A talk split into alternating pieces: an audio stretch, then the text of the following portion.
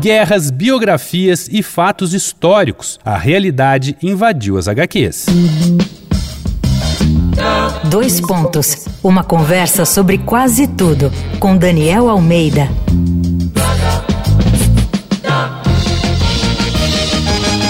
Esse é mais um episódio da série Sem Tanga Nem Capa aqui do Dois Pontos, em que a gente fala de HQs, ou histórias em quadrinhos. Mas nem só de ficção vive a nona arte. No começo dos anos 90, teve início uma outra vertente interessada nos fatos, mesmo que a subjetividade sempre permeie tudo, que é o jornalismo em quadrinhos.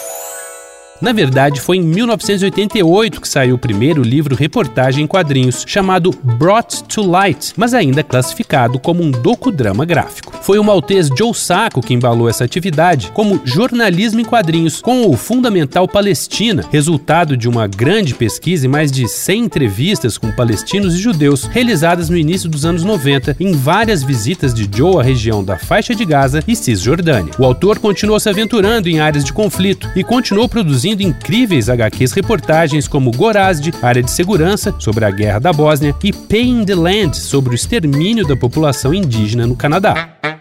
A gente não podia deixar de falar sobre Maus, obra-prima de Art Spiegelman, primeira e única HQ a vencer o Pulitzer. A partir de entrevistas com o próprio pai, um judeu sobrevivente do Holocausto, Spiegelman constrói um relato minucioso dessa saga inacreditável em que os judeus são caracterizados como ratos e alemães como gatos. E com o tempo, o jornalismo em quadrinhos avançou e se firmou como um gênero propriamente, com muitos autores e autoras se aventurando no formato. Outro exemplo é a biografia Carolina, dos brasileiros João Pinheiro e Sirlene Barbosa sobre a escritora Carolina Maria de Jesus, autora de Quarto de Despejo. O livro conta a história de luta de uma das mais marcantes vozes femininas da literatura brasileira, desde a infância pobre em Minas Gerais, a vida sofrida em São Paulo, a fama, as ilusões, até o esquecimento.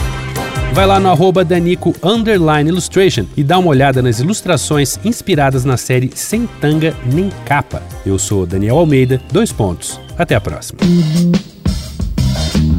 Você ouviu Dois Pontos uma conversa sobre quase tudo com Daniel Almeida.